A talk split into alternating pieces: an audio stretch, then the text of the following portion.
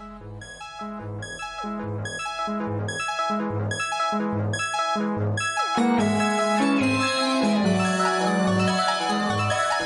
yo soy Juliet Vampire. Hola, yo soy El Contreras. Giant Metal Roboto.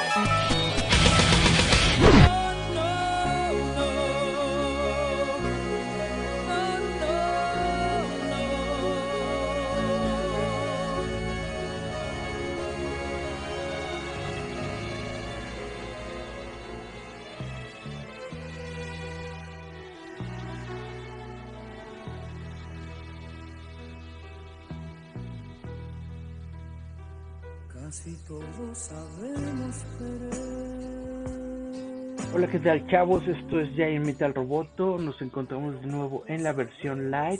Eh, de nueva cuenta, Julieta nos encuentra aquí grabando conmigo. Esperemos que eh, se encuentre bien. Todavía no estaba 100% recuperada de salud y además tenía algunos pendientes. Entonces nos encuentra aquí conmigo. Pero ya estamos transmitiendo en nuestro Facebook Live de roboto.mx. En Facebook nos pueden encontrar. Y. Ah, mira, justamente se metió Julieta al, al live stream. Eso está muy chido. Perfecto. Pues vamos a darle con esta versión live. Voy a comenzar con las noticias del día. Las voy a separar en dos para hacer más o menos dos bloques diferentes. Ahora, en el, como se podrán dar cuenta, en el live stream pasado estaba yo realizando como que pruebas, como estoy yo solito, no ando con mis micrófonos habituales, estoy haciendo pruebas diferentes con otros audios, en estos momentos estoy grabando directamente con mi eh, micrófono inalámbrico que tengo aquí, esperemos que la calidad de audio de esta semana sea mejor que la de la semana pasada si detectan algo, pues ya saben, échenme un mensajito, un correo y pues nos ajustamos para ver cómo darles la mejor calidad posible de audio que podamos darles. Entonces vamos a darle a este chismerío. Vamos a comenzar con algo que acaba de salir eh, recientemente, que es el tráiler de Birds of Prey y la fantabulosa emancipación de Harley Quinn netamente yo quiero decir que la primera película, o más bien la película de Suicide Squad, aunque no fue tan bien recibida por la crítica, tiene un montón de seguidores, sobre todo por el papel que realizó Robbie Kidder. Sí, Robbie Kidder, espérame, ¿cómo se llama esta morra? Bueno, el papel de Harley Quinn que interpreta Margot Robbie, perdón, Margot Robbie. Hay, para bien o para mal, Margot Robbie se convirtió como que en el antecedente cultural del personaje de Harley Quinn. Es, eh, es, eh, es lo más rescatable, se puede decir, de la película de Suicide Squad y es también lo más rescatable que puedo yo ver de este tráiler que nos están mostrando de Birds of Prey. En el sentido de que nos están mostrando muy poco de lo que es la historia, obviamente, nos mostraron un poco de los personajes y nos mostraron un poco sobre Iwan McGregor, que todavía no eh, aparece con la máscara negra, se supone que él es el villano Black Mask, pero aún no aparece con la máscara negra dentro de los materiales publicitarios. Podemos ver que hay como algunas referencias a su personaje. Podemos ver, por ejemplo, que hay una escena donde hay un mural detrás de él y la persona del mural trae una máscara negra. Podemos ver a, su, a sus eh, gangsters disfrazados con máscaras negras, bailando con Harley Quinn, etcétera, etcétera. Pero netamente aún no vemos al buen Iwan con su máscara negra. Em, netamente yo no le tengo mucha fe a esta película, lo tengo que decir de entrada. Me parece que es como una secuela de la primera eh, película de Suicide Squad, en el sentido de que parece que va por ahí.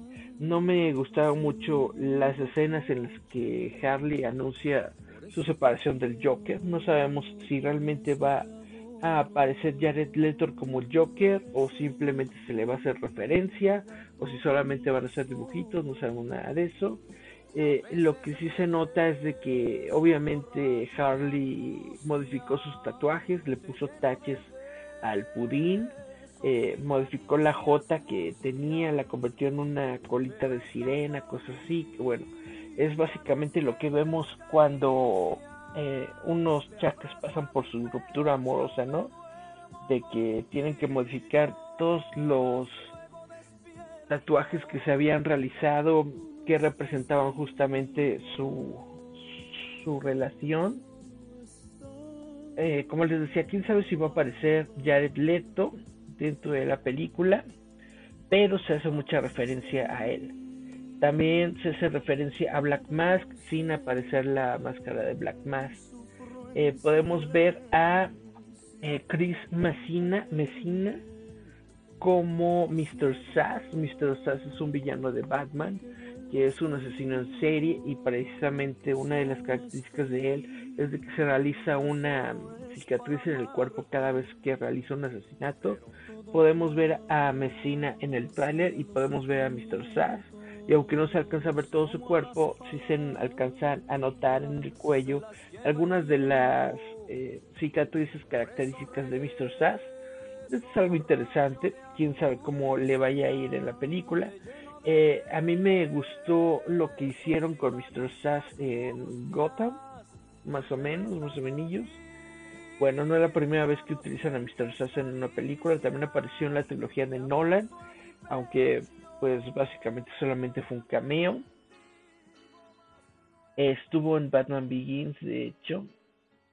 Y bueno, ah, lo que parece que va a ser eh, de lo que va a tratar la película es de que buscan a el personaje de Cassandra, Cassandra Kane, que es interpretado por Ella J. Vasco. Dentro de los cómics, Cassandra Kane se convierte en algún momento en, Bat, eh, en Batgirl pero pues no sabemos si esto va a ocurrir dentro de la película, realmente no creo que ocurra. Por algún motivo el personaje de Iwan McGregor está buscando a Cassandra Kane, a Cassandra o esto es lo que nos deja pensar el tráiler, que están buscándola, en algún momento se cruza eh, en el camino de Harley Quinn mientras está buscando su emancipación del Joker.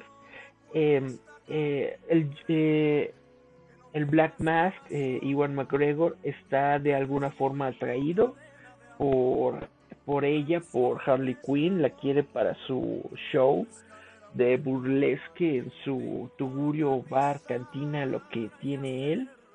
Y pues está buscando tenerla ahí en su, en su harem, básicamente. Y de eso, eso es el plot que nos deja ver el tráiler va a aparecer eh, Rosie Pérez como eh, René Montoya. Está también eh, Mary Elizabeth Winstead. Ella va a ser Elena Bertinelli, Huntress. Podemos ver una escena de ella con un casco, con su con su lanzadora de flechas, no me acuerdo cómo se llama, en una motocicleta. Vamos a ver qué tal le va eh, como vigilante dentro de la película. Y bueno, aparentemente hay una recompensa por la captura de Harley Quinn. Y parece que precisamente Huntress quiere ir por esta recompensa, quiere buscar a Harley para hacerse la recompensa y así poco a poco todos los personajes se van juntando. Black Canary aparece en el tugurio que tiene Black Mask, ella es la cantante, probablemente como es el lugar de Black Mask y ella es el canario de Black Mask, probablemente de ahí sale su, su mote de Black Canary, quién sabe, no lo sabemos, puede ser, maybe. Y pues, em, ah, aparece la hiena, si te acuerdas tú de la serie animada, Harley Quinn tenía dos llenas de mascotas, por fin aparecen las llenas en la versión live stream, perdón, eh, live action. Y qué más podemos ver? Está también mmm, chan, chan, aparece un, un, número musical, pero no sabemos si realmente Harley Quinn va a cantar y actuar, si solamente es una alucinación o una cosa así. Pero bueno, netamente yo siento que nos están dando demasiado de lo que salió mal en la primera película de, de Escuadrón Suicida, que es como que mucha pompa, mucha circunstancia y muy poca eh, congruencia dentro de lo que es la historia principal. Realmente no estamos viendo pues cómo va a ser la interacción final con los personajes, esperemos que estén bien, esperemos que esté bien equilibrado, pero todo parece que va a ser una película de Harley Quinn y que todos los demás son como secundarios. Básicamente lo que yo siento es que esta es la película de Harley Quinn que le habían prometido a Margot Robbie desde el principio cuando firmó su contrato de Suicide Squad. Y pues esto es lo que vamos a ver. Básicamente es un instrumento para la para la fama de Margot Robbie más que una película bien estructurada, bien hecha o bien pensada. Esa es mi opinión hasta el momento viendo el tráiler, probablemente me equivoco, quién sabe. Vamos a darle pues el chance, ¿no? De, de ver qué tal le va. Ahora, continuando con DC Comics, todos sabemos que este fin de semana se estrena la película de Joker, aún no la he ido a ver, realmente me dio un poco de flojera irla a ver en el día de estreno, siento que pues necesito como que darle un poquito de aire, no me importa si me la spoilerean en las redes sociales, voy a darle un poquito de aire para ver qué tal sale la película, probablemente la vaya a ver, eh, si no en este fin de semana, domingo tal vez, el lunes yo creo que voy a ir a ver la película de Joker Ahora, yéndonos a noticias recientes, en estos momentos se está realizando la New York Comic Con 2019 y una de las noticias que están saliendo de este evento son los productos que está sacando Hasbro a la venta. Uno de los anuncios de Hasbro que están llamando mucho la atención en este momento es una figura de Stan Lee además de figuras de Deadpool y los Cuatro Fantásticos. Stan Lee aparece como se vio en su cameo de eh, la película de The Avengers cuando está eh, jugando ajedrez en el parque. Y dice quién cree en superhéroes una cosa así. Este es el atuendo y en general la forma que tiene el juguete se encuentra disponible en un precio de 24.99 dólares. Va a salir a la venta en la primavera del 2020 y viene con un eh, escudo del Capitán América firmado por Stan Lee. Muchos dicen que es eh, pues sacar dinero a costos del tío Stan, pero pues el tío Stan ya no está, entonces ya que ¿qué importa, ¿no? No importa mucho. También van a sacar la serie de Fantastic Four Legends estarán disponibles también en el 2020. Va a incluir a Doctor Doom, a She-Hulk, a Thing, a Human Torch, a La Mujer Invisible y a Mr. Fantastic. Todos van a tener un precio de 20 dólares cada uno.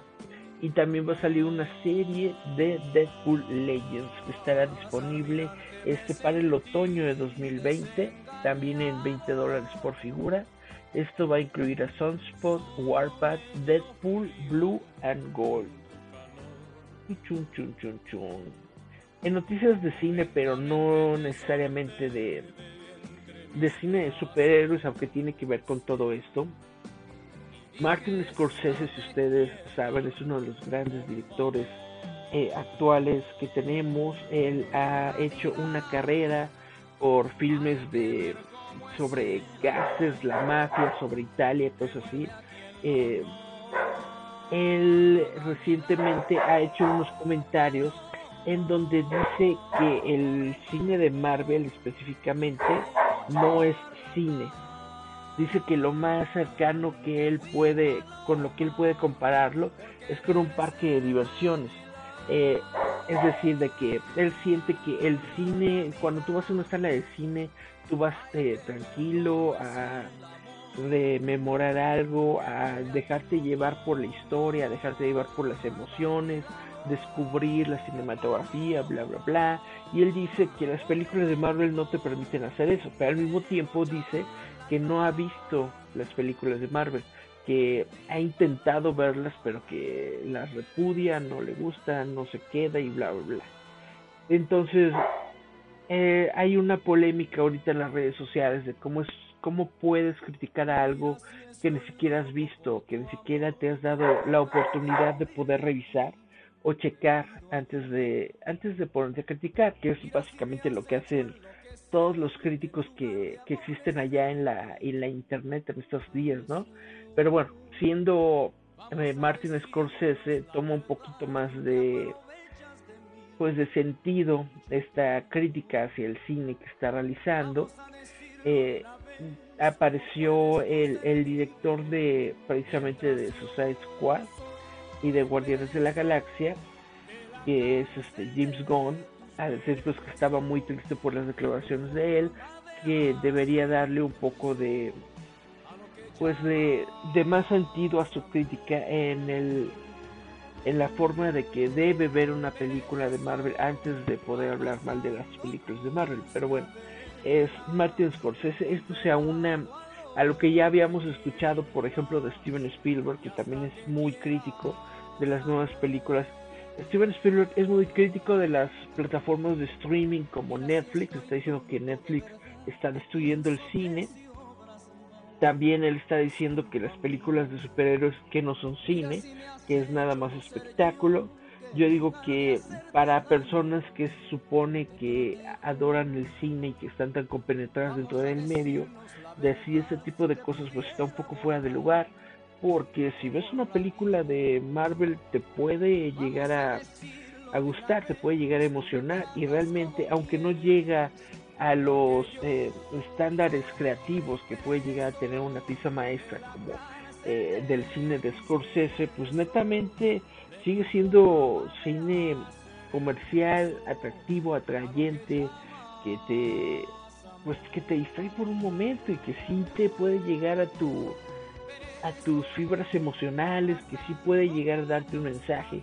Netamente yo sí saco la lagrimita cuando veo las películas de Marvel, prácticamente con casi todas las películas de Marvel saca una lagrimita. Eh, recientemente acabo de ver, eh, he estado viendo varias veces la película de Far From Home porque acaba de salir el, el Blu-ray no hace mucho tiempo. Y pues netamente es una película muy bien hecha. Yo siento que realmente las películas de Marvel tienen mucho que ofrecer. Y pues solamente yo lo veo como una discusión entre la generación nueva del cine con la generación antigua, ¿no? De estarse peleando de qué es arte, qué no es arte, que es cine, que no es cine, bla, bla, bla, etcétera, etcétera. Pues en estos momentos el cine de superhéroes, eh, entre comillas, está teniendo un resurgimiento en lo que es la crítica, es decir, el reconocimiento de la crítica, de los premios, está teniendo un poco más de solvencia tanto en sus historias como en su cinematografía, como en sus actuaciones.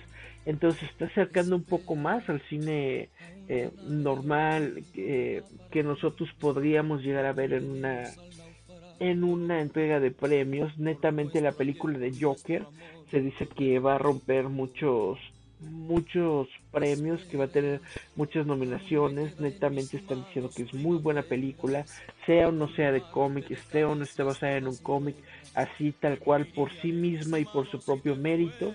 La película de Joker parece ser una muy buena película, parece ser una muy buena hacer un muy buen acercamiento hacia el cine, independientemente del personaje. Ahora que tenga un personaje que está basado en los cómics y que tenga que ver con DC Comics, pues es muy bueno para nosotros a los que nos gusta el cine de cómics, porque quiere decir que se está comenzando a aceptar las historias y los personajes que aparecen dentro de los cómics como una referencia para poder hacer un buen proyecto, para poder hacer buen cine comercial, para poder tener buenos actores, para poder invertir, no necesariamente tienes que eh, acabarte todo tu presupuesto en una película eh, basada en un cómic para poder hacer una buena película. De hecho, Joker está se, se, está diciendo que la película costó menos de 50 millones de dólares. La mayor parte del presupuesto se está utilizando en la mercadotecnia de la película, es decir, en poner los anuncios, en hacer las campañas publicitarias, bla, bla, más que en la película. Se está gastando más en la mercadotecnia que en la película. La película se hizo por muy poco presupuesto, muy poco dinero. Es una historia más íntima, más tranquila, y pues netamente se está haciendo la proyección de que en su primer fin de semana, al menos en Estados Unidos, va a abrir con unos 90 millones de dólares, que esto va a dejar muy atrás a la película que se encontraba en, el récord de octubre, que era Venom, que había eh, salido con unos 55 millones de dólares, una onda así. Se espera que Joker mínimo supere los 50 millones de dólares de su presupuesto principal en el primer fin de semana. Y esto va a ser muy importante porque le va a demostrar a Warner que no necesita pues echar a perder la, docena de huevos para poder hacer un omelette eh, rico, bonito y barato, ¿no? Entonces, netamente, esperemos que le vaya muy bien a la película de Joker y esperemos que sirva como un atractivo para Warner para que puedan realizar más películas de este tipo. Saludo a Jerry Dark Ortiz que nos está viendo, Julieta también. Saludines, no tengo mensajes, pero parece que sí están aquí checando el live stream. Vamos a ver, me voy a ir a mi primer corte musical como no está Julieta, se me olvidó lo de checar las rolas. Pero eh, recientemente tuvimos una, un, deceso muy trágico que fue el de José José. Así que eh, yo estaba pensando en poner un poco de música de José José, si les parece bien, si no les molesta. Vamos a escuchar El Triste, que es la canción que básicamente hizo, convirtió en estrella a José José en la OTI en los años 70. Vamos a escuchar El Triste de José José y regresamos. De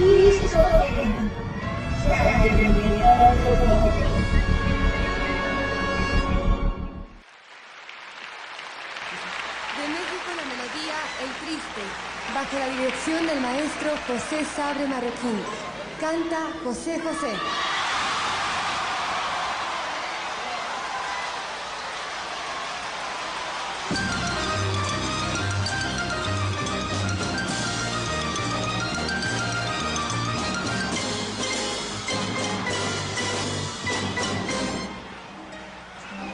Qué triste fue decirnos adiós cuando nos adorábamos más,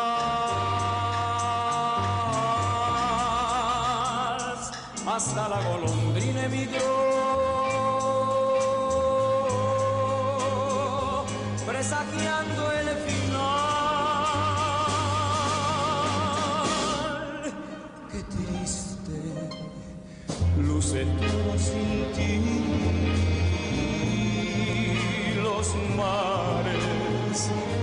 las playas se van, se tiñen los colores de gris. Hoy todo eso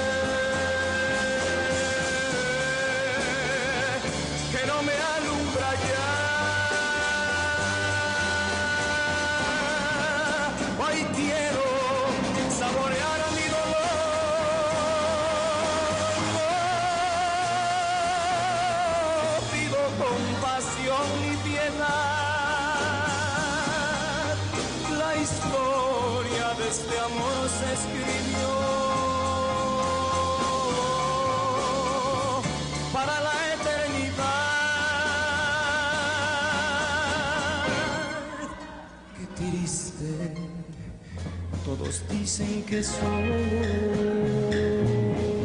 que siempre estoy hablando de ti. No saben que pensando en tu amor,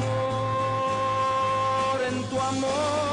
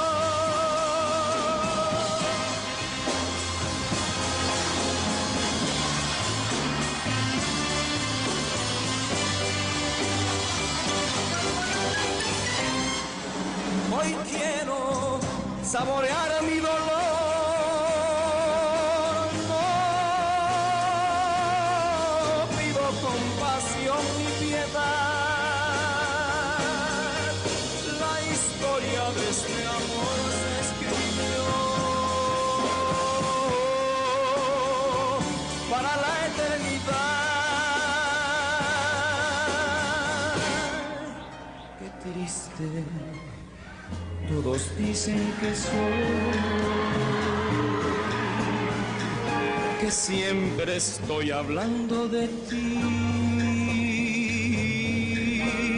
No saben que pensando en tu amor, en tu amor,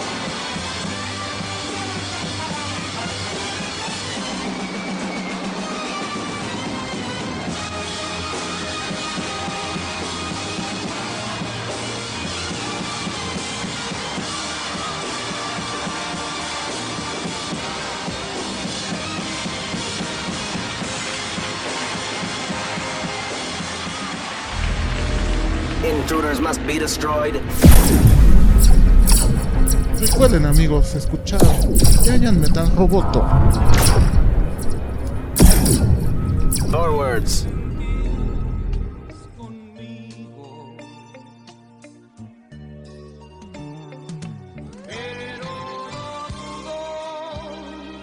Y regresamos a Giant Metal Roboto. Regresamos a esta versión light en la que solamente estoy yo dando noticias frikis. Porque me falta Julieta para meterle acá el sexapil al programa. Pero espero que no se aburran mucho escuchándome solamente a mí en estos momentos. Eh, les quería platicar de que, como les había comentado en el bloque pasado, en estos momentos se está realizando la Comic Con de Nueva York 2019 y les acaban de mostrar el primer capítulo de lo que es la nueva serie de televisión de Watchmen de HBO. Ahora, antes de platicarles de lo que se vio en este primer capítulo, voy a comenzar con mi con mi hate. Voy a decir que no me parece que deberían utilizar a la franquicia de Watchmen, eh, independientemente de lo que ustedes puedan opinar de la historia, independientemente de lo que puedan opinar sobre Alan Moore. Yo creo que Watchmen es una de las más grandes eh, historias que se han desarrollado dentro del medio del cómic, sea o no sea de superhéroe, básicamente como un libro, cómic, novela gráfica. Yo creo que Watchmen es el parteaguas de cómo se realizaban los, com los cómics, los libros, antes y después. Eh, Watchmen le mostró a, a, a, las editoriales y al público en general que se podían realizar cómics para adultos, que se podían realizar historias netamente pues más adultos, más violentas, más centradas en nuestra época y más inspiradas de las historias que se estaban realizando eh, anteriormente. Casi al mismo tiempo de Watchmen surgió también El regreso del caballero nocturno de Frank Miller. Estas dos, estos dos libros probaron que se podía realizar mucho con el género de superhéroes y realmente pues yo creo que los deberían dejar ser como, como, lo que son. Ahora bien, al mismo tiempo yo entiendo que tener una franquicia como Watchmen dentro de tu eh, caja de juguetes, pues es muy difícil no querer meterle mano y no querer jugar con esos juguetes. Sobre todo cuando te das cuenta de que Watchmen está siendo eh, comercialmente viable, es decir, que sí te genera dinero. Eh, DC Comics se dio cuenta de esto cuando salió la primera película de, Zack Snyder, que aunque dividió mucho a la crítica, netamente pues consiguió dinero para Warner Brothers y netamente consiguió dinero para DC Comics. Inmediatamente después del éxito de la película de Watchmen, DC Comics quiso explotar la franquicia y sacar sus cómics de Before Watchmen, que yo creo que son una aberración que no debería existir. Pero pues lo sacaron por el dinero y aparentemente le fue muy bien, aparentemente tuvieron muy buenas ventas, porque siguen sacando y siguen exprimiendo de esta vaca lechera que es Watchmen, siguen haciendo secuelas. Salió lo de Doomsday Clock, que para mí es otra porquería de historia, muy mala, muy mal contada. Mi problema principal con Doomsday Clock es lo que están haciendo con el, bueno, para ser honesto solamente he leído el primer, tal vez el segundo número de Doomsday Clock, porque no me gustó en general, pero en lo que pude leer eh, o en lo que pude entender, el mundo después de conocer el contenido de los diarios de Rorschach, abandona eh, la utopía de un mundo en paz con un solo gobierno central. Y yo creo que esto es eh, no es indicativo de la realidad. Cuando el mundo por fin se pudo unir y cuando el mundo por fin pudo ver de lo que se trata la paz global, no vas a renunciar a ello así de la noche a la mañana por muchas teorías de conspiración que se tengan. Es decir, eh, teorías de conspiración las tenemos todo el tiempo en todos lados. Solamente basta abrir una pestaña de YouTube y buscar conspiración y te van a salir cientos de miles de videos sobre el gobierno, que si sobre el 11 de septiembre, que si esto y lo otro, bla, bla, bla, bla. Entonces, netamente tener a otro eh, conspirador en este caso el diario de Rorschach, diciéndote que los eventos ocurridos que dieron paz mundial al mundo no fueron reales, no creo que tengan una afectación tan grande como la que se nota en Doomsday Clock. Siento que es demasiado precipitado, que solamente quieren eh, meter con calzador la historia de Watchmen dentro de este universo para meter una pelea entre Superman y Doctor Manhattan que no tiene razón de ser. Pero bueno, esa es mi opinión personal. Ahora, mm, vámonos con la serie de televisión que están realizando HBO. Y aunque solamente es el primer episodio, aún no han dicho netamente qué es lo que sucedió con los diarios de Rorschach. Esta es una continuación del cómic netamente aunque toma algunos elementos visuales de la película de Zack Snyder. Entonces, eh, al menos en esta serie de televisión se nota que no han renunciado a la, a la paz global, al mundo unificado que se desarrolló y que se consiguió al final de la historia original de Watchmen. Y para mí esto me parece algo, algo mejor estructurado que lo que ocurre dentro del cómic de Doomsday Clock. Ahora, tenemos que ver más eh, episodios para ver si netamente estoy teniendo la razón o si también le dieron la torre a todo lo que se consiguió en cuestión de historia. Em, lo que sí podemos ver es que pues la policía, aunque por un lado está condonando a los vigilantes, eh, tienen un cuerpo policial, ¿no? Que utiliza unas como bufandas amarillas como si fueran máscaras para poder hacer su trabajo, es decir, para poder ir contra los criminales sin tener que preocuparse de que los criminales quieran atacar a sus familias, a sus seres queridos, bla, bla, bla. Muchos de los policías, de hecho, eh, tienen una contraparte de vigilantes. Eh, aparece, eh, por ejemplo, un personaje que se llama Night Sister, que es una, una policía que se llama Angela Barr. Y bueno, es una policía, es una ex policía de Tulsa, Oklahoma. Y ¿qué más podemos ver? Bueno, hay varios policías, de hecho, prácticamente casi todos los personajes principales que son policías tienen su doble identidad este, de vigilantes dentro de la serie. No aparecen aún los Watchmen originales, solamente podemos ver a este culto que adora a Rocha y que tiene la máscara y que parece que son extremistas blancos. Eh, no sé por qué un grupo que adora a Rorschach eh, tendría que ser extremistas blancos, pero sí lo entiendo dentro del sentido de las teorías conspiranoicas que podemos ver hoy en día reflejadas dentro de nuestra sociedad normal.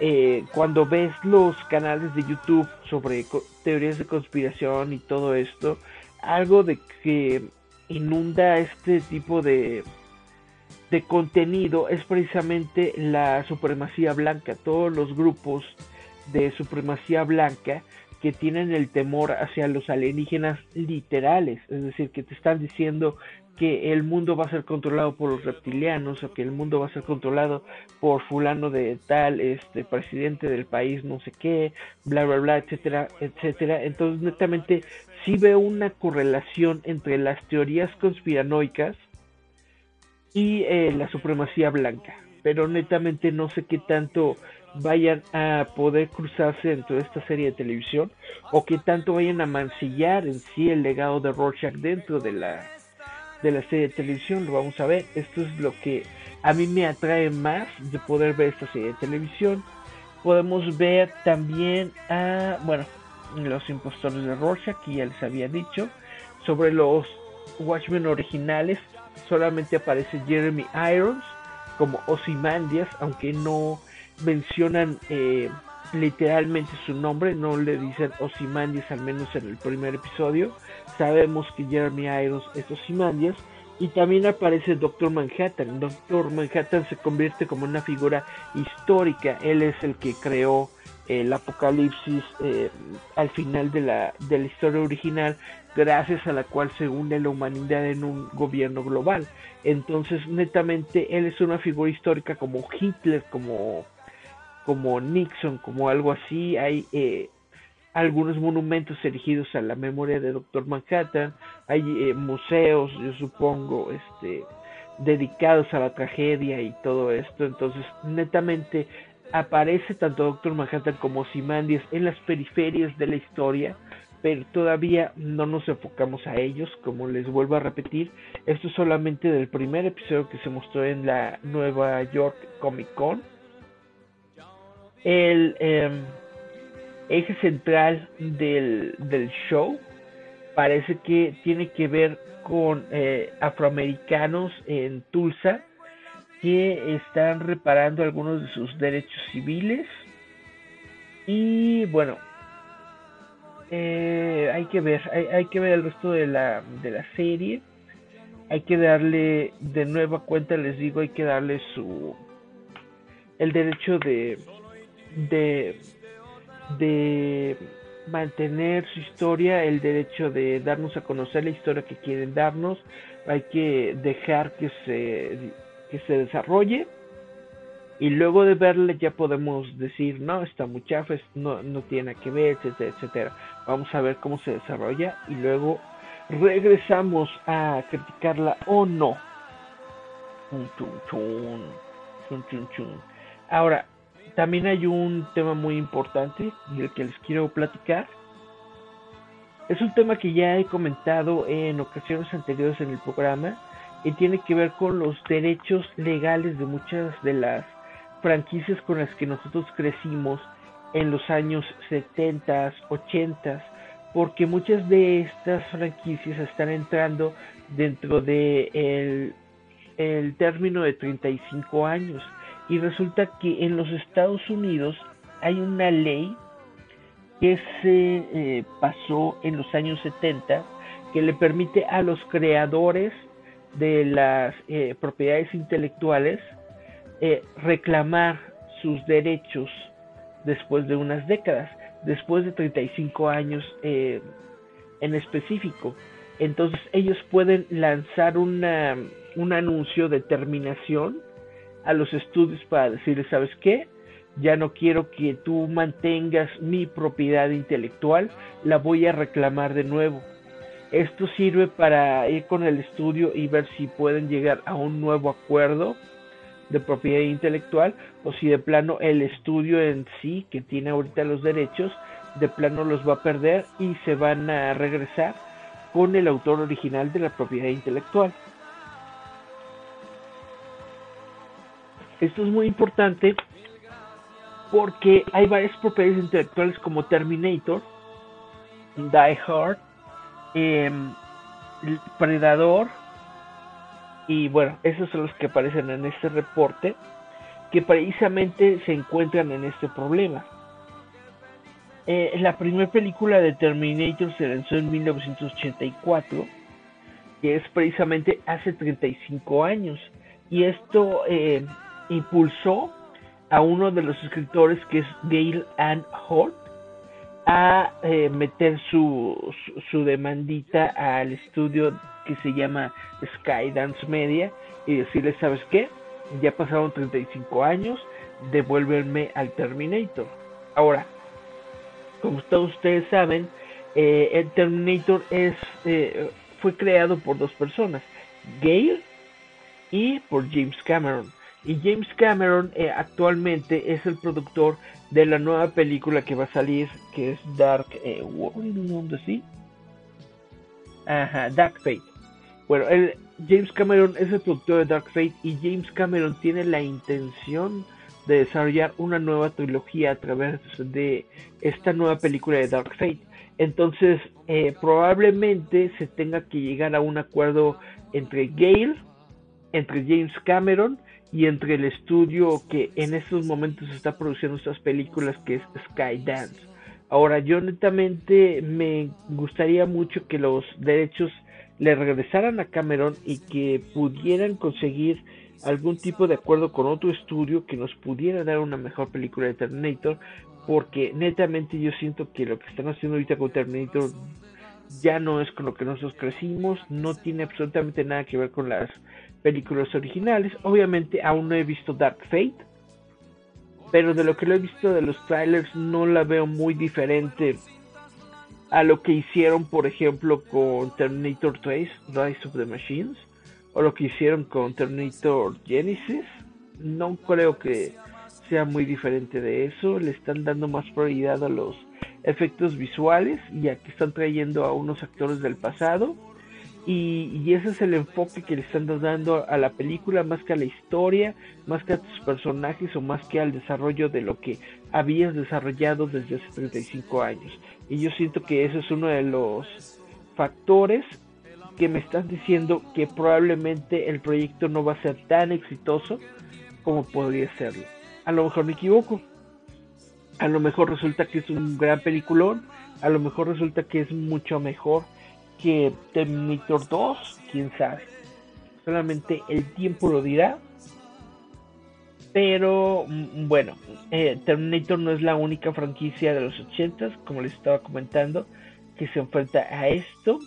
El escritor Gary K. Wolf está, eh, él es uno de los creadores de Quien engañó a Roger Rabbit y también quiere los derechos eh, de vuelta. Pues, él, le está mandando su, cartita a Disney para decir, venga ese ratón, caiga ese ratón con mi, con mi conejo. También los herederos del escritor de Beetlejuice, Michael McDowell, eh, quieren eh, que se les regrese el personaje de Beetlejuice. La de Nada dura para siempre, que es la novela en la que se basó Duro de Matar, Die Hard también Depredador, eh, Nightmare on Elm Street, ahí en la calle del infierno, y Viernes 13. Todas estas franquicias experimentan ahorita la misma situación legal con sus respectivos autores buscando que les eh, regresen o que renegocien los derechos para sus películas. Yo netamente espero que les regresen los derechos a los autores originales y que podamos ver nuevas versiones de todo esto, pues como con más con más punch, con menos intervención del estudio y más espíritu independiente, que fue como se desarrollaron desde un principio estos proyectos. Otro que también está dentro de esto es el buen eh, señor este ¿cómo se llama? Stephen King. Eh, precisamente, si ustedes recuerdan, hace muy, muy, muy poquito tiempo se acaba de estrenar eh, el remake de Pet Cemetery.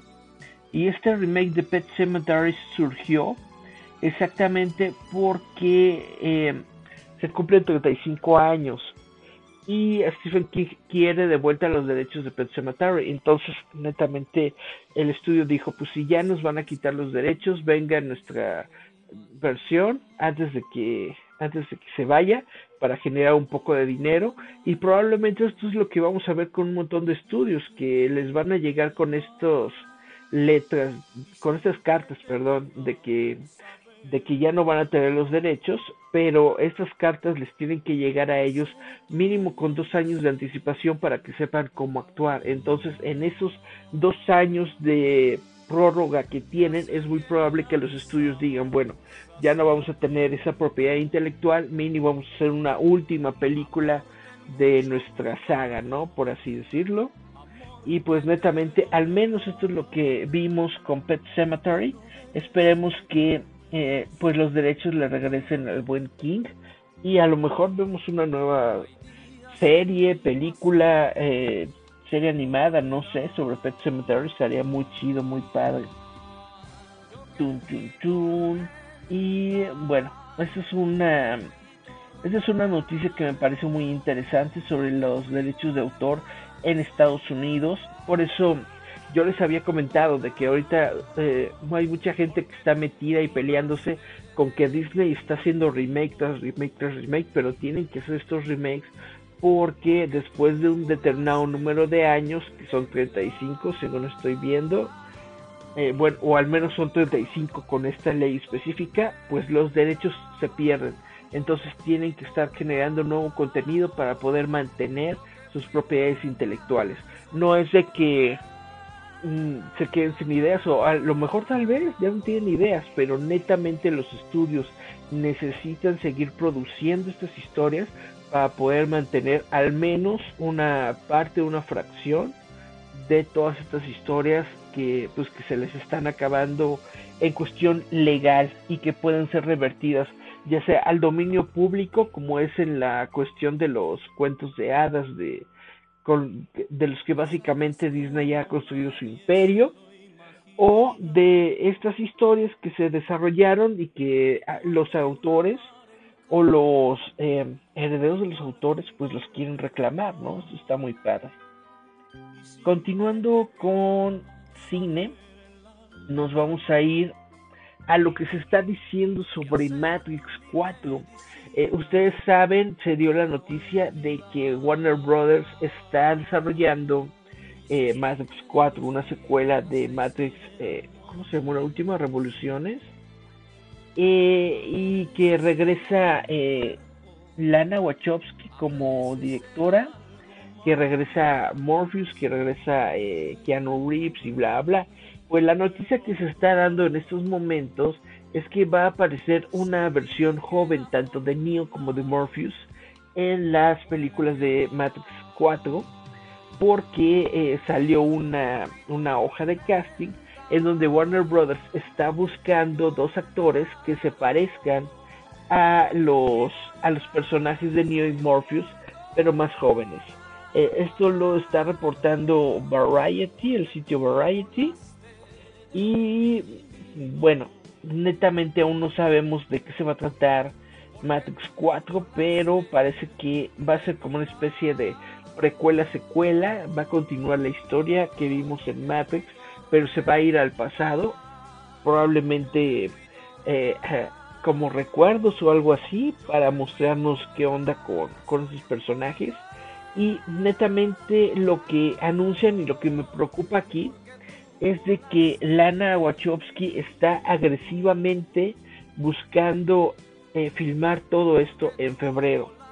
Y esto me preocupa porque, como estaba comentando, cuando quieres acelerar una producción tanto, es probablemente eh, en detrimento de tu, de tu producto final. Es decir, cuando quieres hacerlo tan rápido y ya en el momento, mientras puedes y mientras te están dando la lana y mientras tienes a los autores, probablemente esto pueda quitarle un poco de calidad al, al producto final. De todas formas, yo siento que hay muy pocas personas que quieren ver Matrix 4 y esto es debido a, a lo que ocurrió con las secuelas de Matrix. Matrix la primera película de Matrix es de culto, todo el mundo la, la quiere, le gustó, pero netamente lo que los Wachowski hicieron con Matrix 2 y 3 eh, fue para muchos una pues una decepción y entonces netamente yo siento que no hay muchas personas que estén netamente buscando pues ver Matrix 4. Vamos a ver qué tal le va a la película, pero yo siento que va a ser una decepción y un fracaso sin siquiera haber visto un trailer aún. Quién sabe, a lo mejor me equivoco. Por último, ya para concluir esta versión eh, light miniatura de Giant Metal Roboto, vamos a irnos con una nota feliz, genial, y es este otra vez lo del regreso de Spider-Man al MCU, pero lo que se acaba de dar a conocer durante estos días es de que de hecho el actor Tom Holland tuvo que ver en este regreso de Spider-Man al MCU.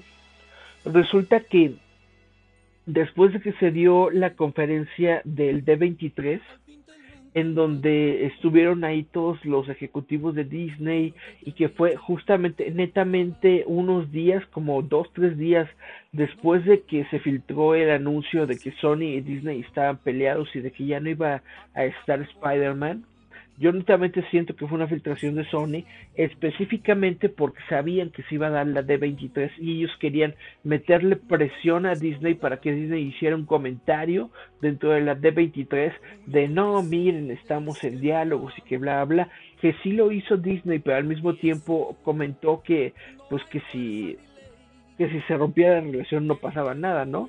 Y netamente yo siento que esto no le cayó muy bien a Sony pero resulta que justo después de la D23 llegó Tom Holland, se reunió tanto con eh, directivos de, de, Disney, tanto con directivos de Sony, y les mostró, bueno, obviamente no tenemos los detalles específicos de lo que sucedió dentro de estas reuniones, pero lo que, lo que ha salido como rumor es que Tom Holland les mostró tanto a los directivos de Disney como a los directivos de Sony el apoyo que tenían los fans hacia el personaje de Spider-Man. En específico, el apoyo que tenían los fans para que Spider-Man se mantuviera dentro del universo cinematográfico de Marvel. Em, en estos días ustedes saben que hubo un montón de reacciones en las redes sociales. Em, Tom Holland es una persona que es muy seguida dentro de la red social de Twitter. Hubo miles de tweets, si no es que cientos de miles de tweets hacia la cuenta oficial de Tom Holland, en donde los fans estaban tristes, decían que regresara, hacían memes, todo esto. Yo siento que esto es parte de lo que Tom Holland les mostró, porque después de, de acuerdo con estas fuentes, después de que Tom Holland se reunió con los directivos, eh, tanto Marvel como Sony decidieron volver a juntarse, decidieron volver a la mesa de diálogo para volver a discutir el futuro del personaje de Spider-Man y finalmente llegaron al acuerdo que hoy ya tenemos, es el nuevo acuerdo de Spider-Man en donde sabemos que tanto Sony como Disney van a obtener el 25% cada uno de la taquilla general de eh, los de, de los ingresos de Spider-Man 3 también sabemos que va a haber otra película del MCU en donde va a aparecer Spider-Man y también sabemos que eh, dentro de las películas de Sony también va a aparecer Spider-Man. Entonces netamente tenemos Spider-Man al menos para unos eh, 4 o 5 años, tal vez 6 años más. Y esto es algo muy chido, es algo muy padre. Y lo más padre de todo esto es que es con Tom Holland. Vamos a poder tener una trilogía completa con Tom Holland que no tuvimos con Andrew Garfield. Bueno, esta es como mi nota para cerrar porque es una nota muy chida, muy padre. Les había dicho, yo soy fanático del Spider-Man de Tom Holland y pues nos acercamos al final. Muchas gracias por escuchar esta versión light de J Metal Roboto, que es solamente de una horita en su versión de audio. Nos pueden escuchar todos los domingos con la música que ponemos en las plataformas de Spotify, Apple Podcast, Google Podcast, Anchor, iBox, Radio Public y Breaker. Gracias por escucharnos, gracias por sintonizarnos. Para cerrar todo esto, yo creo que les voy a poner eh, otra canción que es de las que yo cantaba con la rondella del CUM, en aquellos tiempos que eran los noventas, yo creo 94, 95 más o menos, yo estaba en la rondella del CUM y eh, cantábamos la canción de Almohada, si no estoy equivocado, si no me falla la memoria, ya pasaron varios años. Vamos a escuchar en el radio, eh, para finalizar, la canción de Almohada. Nos escuchamos la próxima semana. Recuerden, nosotros somos Giant Metal Roboto, nuestro sitio web roboto.mx. Yeah. Esto es Giant Metal Roboto.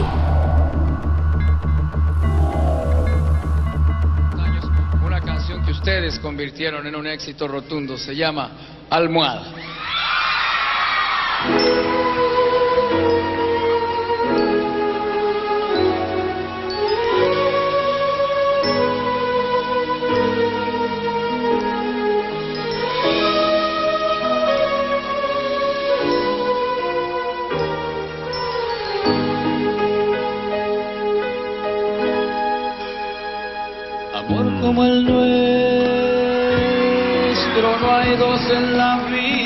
Por más que se busque, por más que se esconda. Tú duermes conmigo todita las noches, te quedas callada sin ningún reproche. Por eso te quiero, por eso te adoro, eres en mi vida todo mi tesoro. A veces regreso borracho de angustia, te lleno de besos y caricias mustias, pero estás dormida, no sientes caricias, te abrazo a mi pecho, me duermo contigo, mas luego despierto, tú no estás conmigo,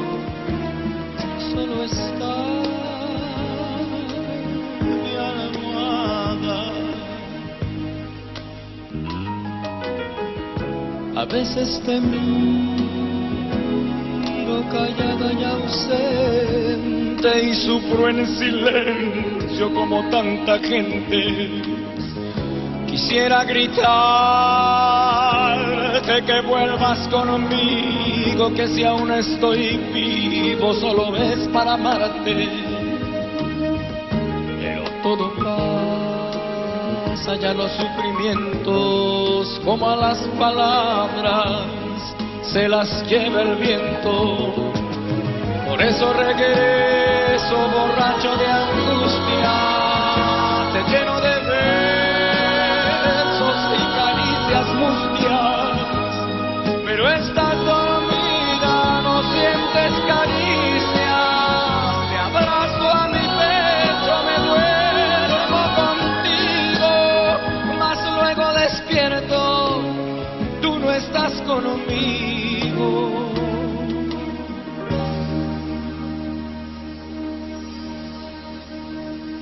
solo está